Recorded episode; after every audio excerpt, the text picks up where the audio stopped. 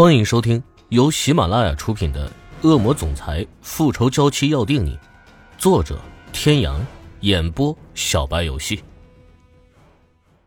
第一百四十集。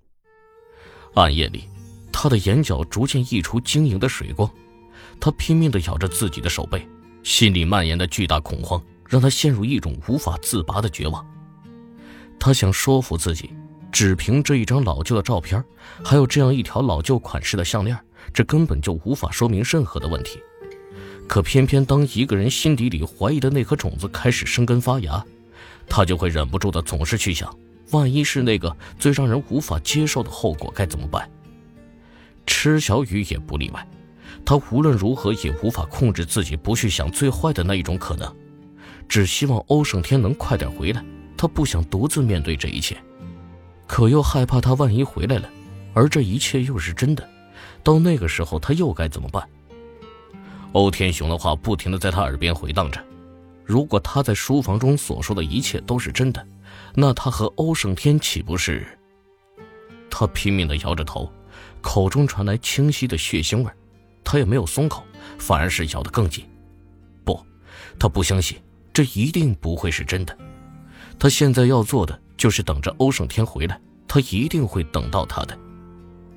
打定主意的池小雨伸手将他放在桌上的手机拿了下来，打开屏幕锁，坚定地按下了欧胜天的号码。戴维一路疯狂地踩着油门向爆炸地点疾驰而去。当他赶到的时候，现场一片混乱，周围几十米的范围内都被浓烟笼罩，已经有警察陆续赶来，在外围拉起了警示的布条。趁着混乱。戴维从一边钻进了烟雾中，慢慢的向前方走去。越靠近中心，空气的温度越高。戴维脱下上衣盖在自己的头上。火光熊熊的地方，紧紧的挤在一起的三辆车已经只烧的剩下框架。其中一辆看框架的形状，赫然就是欧胜天的那辆迈巴赫。戴维一边喊着 “no no no”，一边努力的拼命朝那里靠过去，想要确认一下。车里已经被烧焦的尸体到底是不是欧胜天？然而温度过高，在距离车子五米远的时候，他再也无法靠近。颓然的一屁股坐到了地上，看着冲天的火光，这个身高将近一米九的男人，此刻脸上却满是泪水。生死相交的兄弟就这样葬身火海，死得如此惨烈，到最后连尸骨都没有留下，他如何能接受这样残酷的事实呢？细微的脚步声传入戴维的耳中，他猛然一个翻身，以一种攻防兼备的姿势，警惕地望向四周。谁？浓烟滚滚，他只能透过靠近地面烟雾稀薄的地方勉强视物。来人在距离他五六米左右的地方停下的。车里的人不是欧胜天，是你。他出现在这里，说了这样一句话。那么之前的一切就不过都是假象，他并没有被人控制，而是为了引诱欧胜天上钩的一个诱饵。戴维怒极，朝着他冲了过去，然而只是一转眼，他的身影就消失不见。他在浓雾中早已迷失了方向，扯着嗓子喊了一句：“我凭什么相信你？”可惜已经没有人再给他任何的回答。他慢慢的压低身体，绕过燃烧的车体，继续向前摸进。他现在根本无法判断，那个女人的话到底是真还是假，但是从心底里，他还是愿意相信欧胜天没有死。他掏出手机，拨通了修罗的电话，只响两声就被人接起。修罗，马上让黑手党总部发出申请，调派 M 国分部的人手过来。欧出事了。什么？究竟发生什么事了？首领怎么会去了美国？听见戴维的话，修罗立即紧张起来。他飞快的向总部发出申请，同时询问着戴维。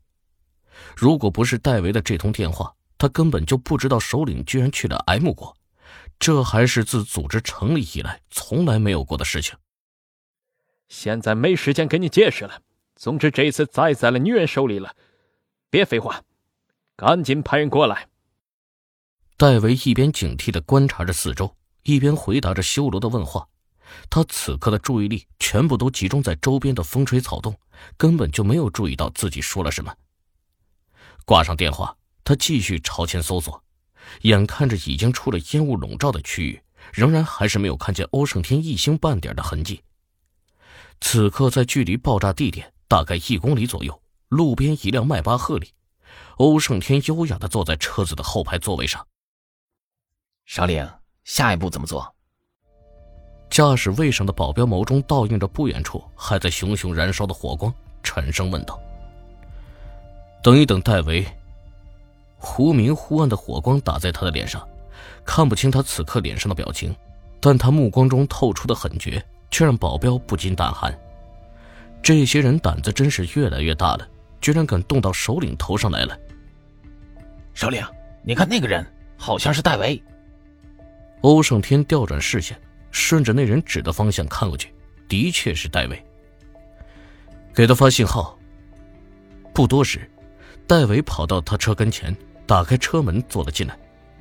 看到他完好无缺的坐在车里，他紧绷的神经一下子松了下来，像是得了软骨病一样瘫在座位上。哦，你太不厚道了，居然把我一个人扔在那里陪着那个石油大亨玩。要不是我及时发现不对劲。这阵子估计还跟着他瞎转悠呢。高估了你的智商。戴维不想跟他做口舌之争，因为他知道，口舌之争他是绝对不能在欧胜天那里占到便宜的。哎，你倒是给我说说，这到底是怎么回事？你怎么知道我没死？我在那堆烧得面目全非的车子里找到你的尸体。结果那女人就出来跟我说：“你不在车里。”他可不想告诉欧胜天，他连车子都无法靠近，那样真是太没有面子了。欧胜天的眼中划过一抹了然，果然是这样。他半天不说话，戴维像只好奇的猫一样急得团团转，就差伸爪子去挠他了。欧胜天清纯勃起，将一切从头道来。在现场拍卖会的时候。他早戴维一步认出了那个作为拍卖品的女人，当时他的心中就觉得有异，因为上次在明嘉城的游轮上的时候，他是亲眼见识过那个女人的身手的。毫不夸张地说，如果单打独斗，他的身手不在他之下。这个女人怎么会轻易的被人抓住，而且还被这个样子推到拍卖会现场，当成货物一样拍卖？唯一的一个解释就是，她是自己心甘情愿的。他出现的时机太过巧合，偏偏在他和戴维来到这里的时候出现，而且他注意到一个细节：每一次有人加价的时候，那个石油大亨都会朝着他所在的这个包厢位置瞟一眼，然后再加价。似乎他是知道他和戴维就在这个包厢，也知道他们一定能认出台上的这个女人。他的心中迅速做出了一个假设：假如他现在如对方所愿出口叫价。那么他敢保证，这个女人最终一定会被送到他的身边，而对方千方百计的将她送到自己的身边是为了什么呢？各位听众朋友，本集到此结束，感谢您的收听。